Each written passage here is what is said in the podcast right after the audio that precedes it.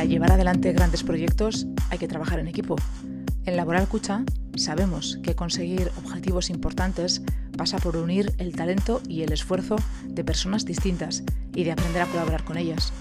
Como banca cooperativa nos interesa escuchar las experiencias de otras personas y de otras entidades que saben trabajar codo con codo para sacar adelante proyectos apasionantes. Los buscaremos en el mundo de la empresa, del deporte o de la cultura. Proyectos compartidos que nos gustan y de los que queremos aprender más. Queremos dar voz a quienes los hacen posible y que nos cuenten qué hacen y cómo lo consiguen. El mundo editorial sabe que es imposible construir el éxito. Eh, digamos que sí que hay un... El camino hasta la calidad se conoce. Es trabajo. Trabajo, eh, corrección, lectura, preparación. Eh, el camino a crear un buen texto es el más difícil, porque es el que, eh, el que requiere el gran esfuerzo. Pero del camino del texto al éxito nadie lo conoce. Está tapado por la niebla. Quienes critican el éxito popular de los libros más vendidos aseguran que nada es tan fácil de fabricar como un bestseller y que basta conocer tres o cuatro trucos sencillos para conseguirlo. Nadie ha conseguido explicar por qué entonces no hay más escritores y escritoras que prueben esta fórmula, aunque solo sea para asegurarse un colchón financiero que les permita escribir después lo que quieran. Pero de tanto repetirse, esta idea se ha convertido en aquello de lo que reniega, una creencia falsa tan popular que bien podría considerarse un bestseller. De eso, de cómo se construye un thriller que intrigue a millones de personas, de grandes comienzos y mejores finales, y del equipo que hace falta para llevar a cabo una labor tan solitaria como la de escribir, hablamos un lunes de agosto en Bilbao con Miquel Santiago, autor de seis novelas superventas que en poco más de siete años ha conseguido convocar a una nación de lectores. Y lo ha hecho de la única manera que se puede, trabajando mucho. Las editoriales realmente juegan a la, ruleta rusa. Lo que hace la editorial eh, normalmente, a veces hacen proyectos, no te digo, las editoriales intentan jugar también a alquimistas, ¿no? intentan crear oro. Bueno, si esto se lleva, pues escríbeme algo a rebufo de esto, a ver qué tal. Pero en realidad tienen un gran panel de apuestas y entonces una apuesta realmente ellos con sus sistemas de inteligencia descubren que un libro está pitando un poquito, ¿no? Que para la inversión que han hecho de promoción, pero oye, no, es que gusta, es que este libro está gustando, entonces a este le vamos a meter, eh, son como brokers en el fondo, ¿no? Van a, van a, meterle más promoción, algo que funciona, le dan a la palanca mágica que digo yo con cosas, pero es que está demostrado que nadie conoce el éxito. Entonces, eh, los escritores ahí tenemos, es un trabajo que es durísimo, porque en realidad escribe lo que quieras, hazlo súper bien, pero nunca sabes lo que va a pasar con tu libro.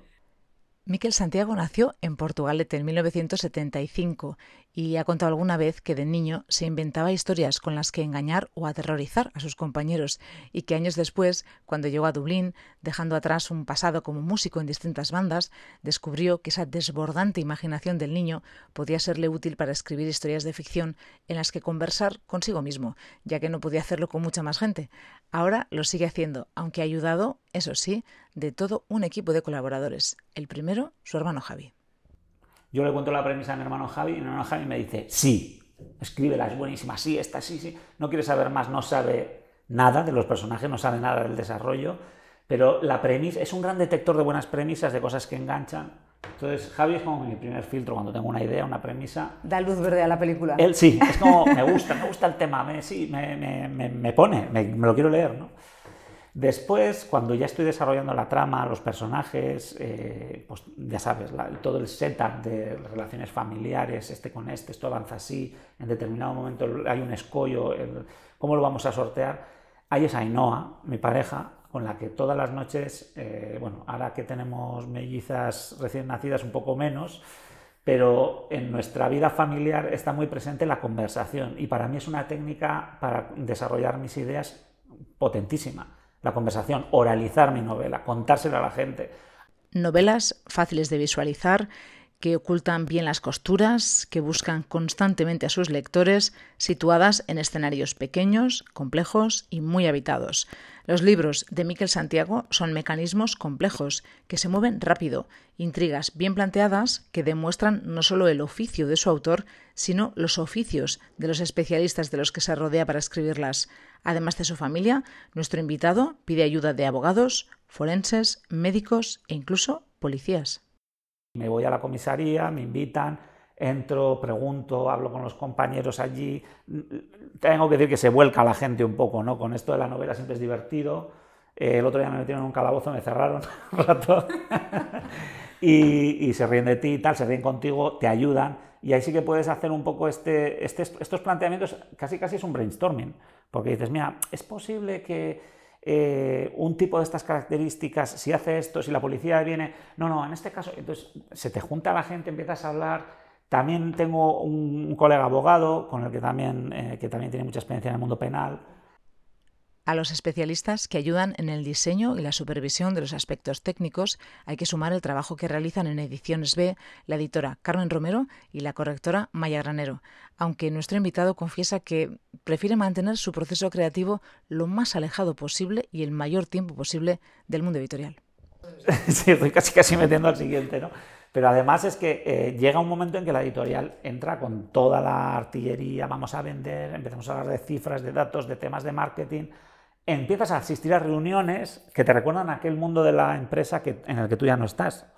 Eh, pero, y entonces hay un momento de resistencia, de fricción, de decir, bueno, oye, a coger el libro y, yo ya me pongo con el otro, pero no puedes, no puedes desengancharte porque comienza la promoción y es un, un momento en el que tienes que cambiar de sombrero, como dicen los ingleses, en el que tú has sido una especie de ermitaño, eh, juguetón, que se divertía, que salía todos los días eh, de su máquina de escribir y cuando estaba en el supermercado seguía con su telele de no, mira, le voy a hacer que lo mate así. Tal. Y de pronto te metes en un mundo de radio, de comunicación, de que muchas veces yo porque saco una novela al año y nunca termino de estar eh, oxidado. Quiero decir, todos los años de alguna manera tengo que entrar en este juego, pero es un mundo completamente opuesto al mundo de la creatividad. En ese mundo, el de la creatividad, a solas con los problemas literarios que le plantea su propio universo de ficción, es donde más cómodo se ha sentido siempre nuestro invitado. De hecho, y aunque oyéndole hablar de sus colaboradores resulta difícil creerlo, nos cuenta que al principio de su carrera podía llegar a ser ferozmente protector de su proceso individual. Después te vas dando cuenta de que no, que es un proceso colaborativo, es un proceso donde entran más personas, aunque no sean exactamente creativo, pero sí que hay un concepto que si quieres no voy a extenderme ahora, hablamos del después, de lo que es el desarrollo de las ideas, de lo que es el desarrollo de una trama, de un sistema complejo como es una novela, en el que otras personas te pueden ayudar de muchas maneras, y no necesariamente en el lado creativo, sino pues, haciendo preguntas, eh, recordándote a ti mismo cosas, que, tú, que te permitan explorar sus reacciones ante lo que le cuentas. Entonces yo en ese sentido me he abierto más, soy un poco menos lobo solitario, confío más en los demás y, me ha abierto un poquito más. No mucho, ¿eh? No mucho. Algo sabemos en Laboral Cucha de confiar en los demás para lograr metas más altas, para colaborar y conseguir mejores resultados.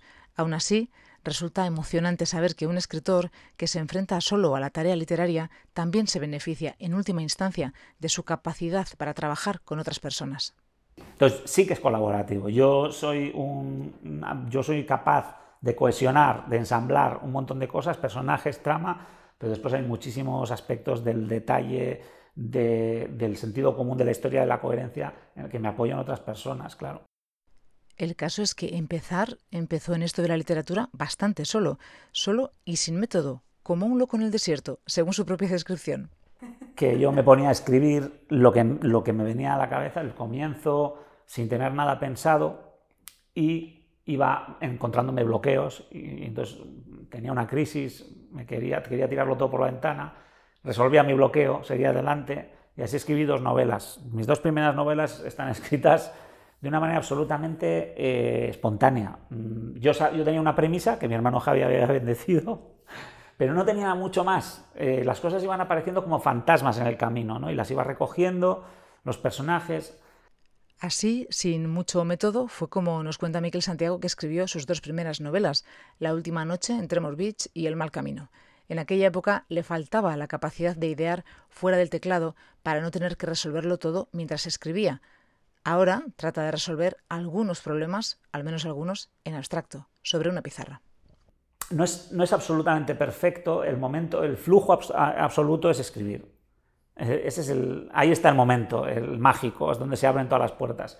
Pero he conseguido meter un poco la patita eh, delante de una pizarra. Entonces, de alguna manera logro crear un sistema muy complejo. Eh, tengo la trama, tengo el final, tengo el contexto, tengo todo. Y entonces eh, empieza a encenderse la chispa de una serie de conexiones que son lo que crean un poco la estructura. Porque yo básicamente lo que hago es esconder información. Es lo único que hago en mis novelas. Yo lo único que hago es no enseñarte todas las cartas nunca, pero plantearte eh, la baraja. Esconder lo que el escritor ya sabe, pero el lector todavía no. Darle pistas para que mantenga el interés. Ir enseñando cartas mientras la jugada final permanece oculta. Y hacerlo, a ser posible, como los grandes maestros. O sea, sin que se note el esfuerzo. A ese desafío se enfrenta un escritor de libros de misterio o de suspense con cada nueva novela. Creo que el gran efecto de fondo de mi forma de escribir es decirte tengo algo y te lo voy a enseñar, pero vas a tener que leer 10 páginas más. Y es continuamente esa manera de impulsar la lectura, ¿no? de impulsar el acertijo. Eh, incluso la estructura de una frase puede, mm, ya lo sabes tú, eh, un escritor puede dejar caer un nombre, puede dejar caer una ubicación, puede insinuar con la propia metaliteratura que presentas. Dices, oye, este tío está hablando mucho de este otro personaje, ¿no? O mira, mira cuánta atención le ha prestado. Entonces el propio lector ya Mm, que, lee, que tiene un contexto lector y de ficción, también él trabaja la historia, ¿no? Se la va, jugando, va construyéndola. Y eso yo creo que es uno de los trucos de este estilo, ¿no? Que es que el lector participa, de enganchar la atención y no permitir nunca que la mente crea que la historia está terminada, que todo está explicado, ¿no? Siempre hay una piedrita o un guisante en el colchón que te va a molestar.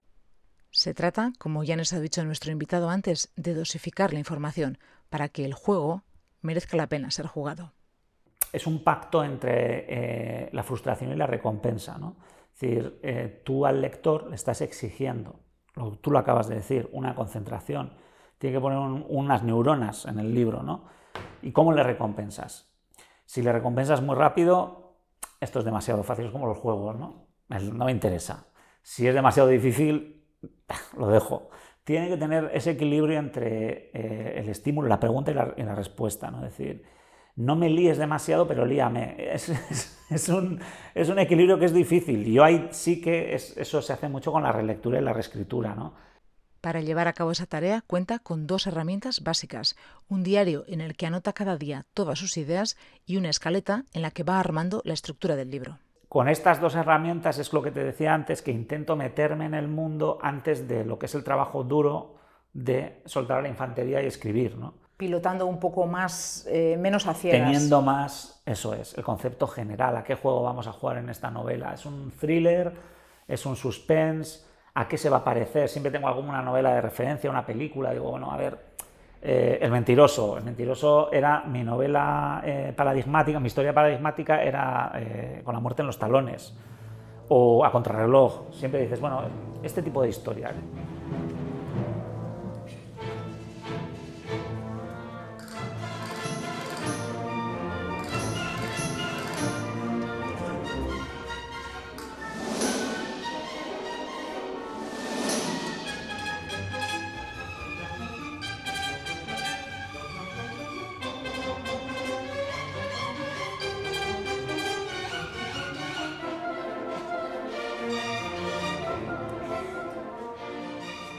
Si algo saben los lectores y lectoras de sus novelas es que los libros de Miquel Santiago se sabe cómo empiezan, pero no cómo terminan.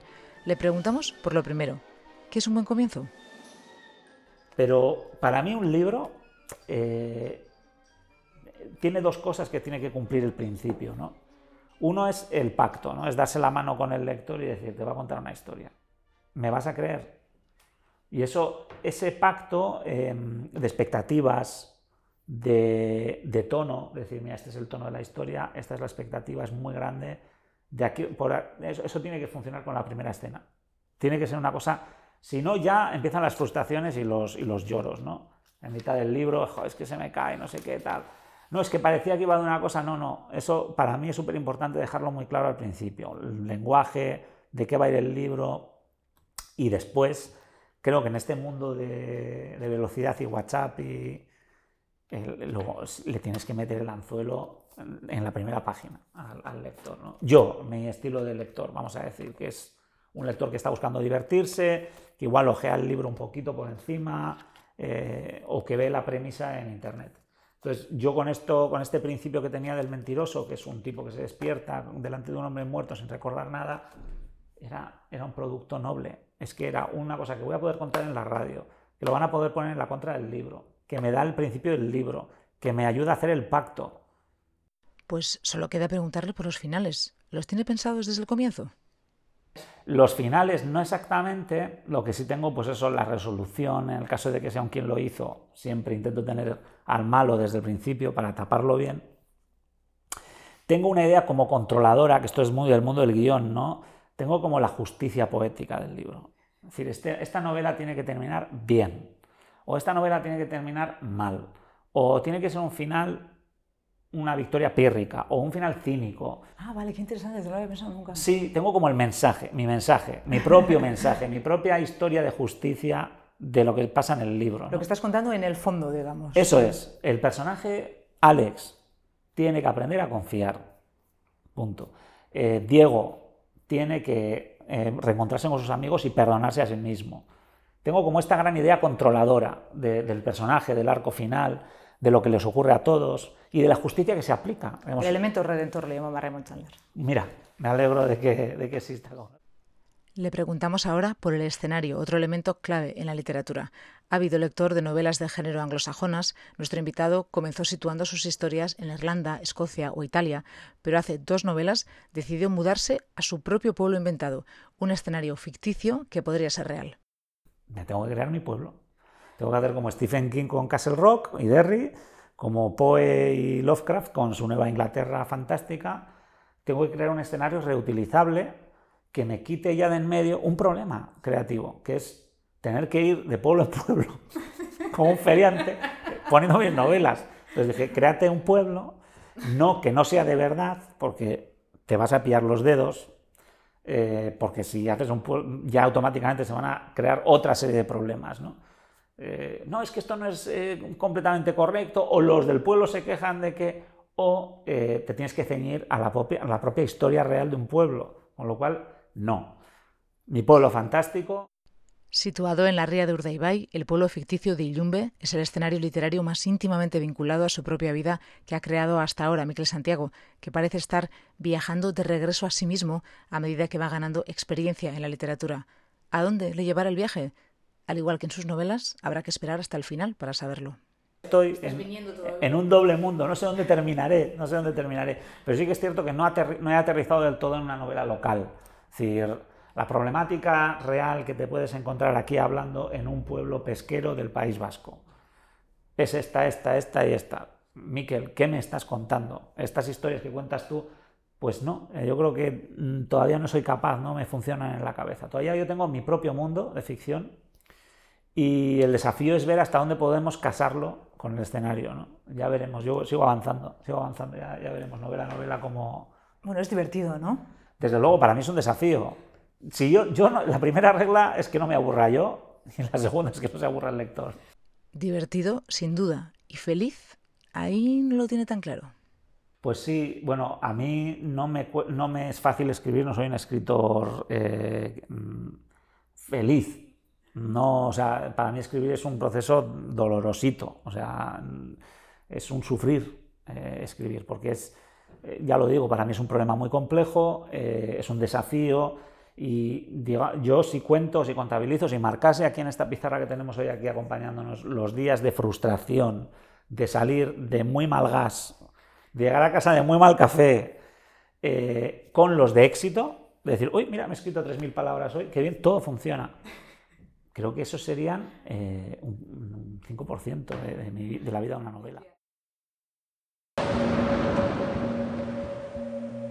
Abro los ojos. ¿Y qué veo? Una cara, dos ojos negros fijos, sin brillo. Un hombre me mira, quieto, en el suelo.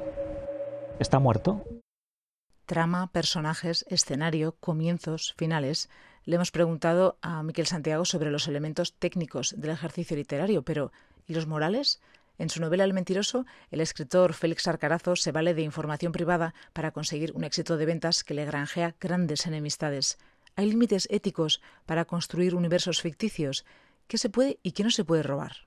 Que hay una reflexión que todos hacemos, porque todos robamos. Yo robo, eh, todo está robado de gente, pero siempre tiene. Yo creo que la diferencia es que el objetivo final es artísticamente ético. es decir, tu objetivo es crear, es crear un mundo vivo y necesitas chuparle la sangre a la realidad, ¿no? Pero no utilizas esa sangre para nada más. No tienes un... bueno, ganar dinero, pero quiero decir, eh, y que te lea la gente, pero no es el primer objetivo. El primer objetivo es crear un mundo que esté vivo. Ese es el, ese es el mayor, la cima ¿no? de todo esto, ¿no? Crear un mundo que vive, que está vivo, que palpa, que está hecho de, papel y, tinta, pero, pero, está vivo, ¿no? Eso es lo que es maravilloso, por eso nos metemos en este, en este mundo. Y lo que hace Félix Arcarazo, el escritor malvado, es que no es un escritor, este hombre es un periodista que lo que hace es cambiar los nombres de, sus crónicas, en sus crónicas, ¿no? ¿no? Es un plagiador, él es un plagiador, es un ser miserable, porque no, él se viste de escritor, pero no está haciendo el desafío, el trabajo que hacemos los escritores, que es hacer que algo tenga vida de la nada, ¿no? Bueno, los escritores vamos a decir, de ficción. ¿no? Todos los escritores, a ver si voy a liarla aquí con el término, pero es cierto que hay un trabajo que es absolutamente concreto y diferente de, los contadores de historias, que es tu único trabajo es como el del mago o el del cómico. El cómico solo tiene que hacer reír. Si lo consigue, su trabajo ya está hecho. Y el contador de historias solo tiene que contarte una historia que te la creas. Ya está. Y que te divierta. Si, lo, si consigue hacerlo, da igual cómo lo consigue. Yo creo que sí crear un mundo vivo con el poder de las palabras, contar historias que parezcan reales y resulten entretenidas. Ese es el objetivo básico que se propone Miquel Santiago cuando se sienta a escribir cada día, un objetivo noble y valioso que no ha cambiado desde hace miles de años, cuando las primeras mujeres y los primeros hombres se reunieron junto a los primeros fuegos y alguien escribió la primera página de nuestra gran novela preguntando ¿Queréis que os cuente una historia?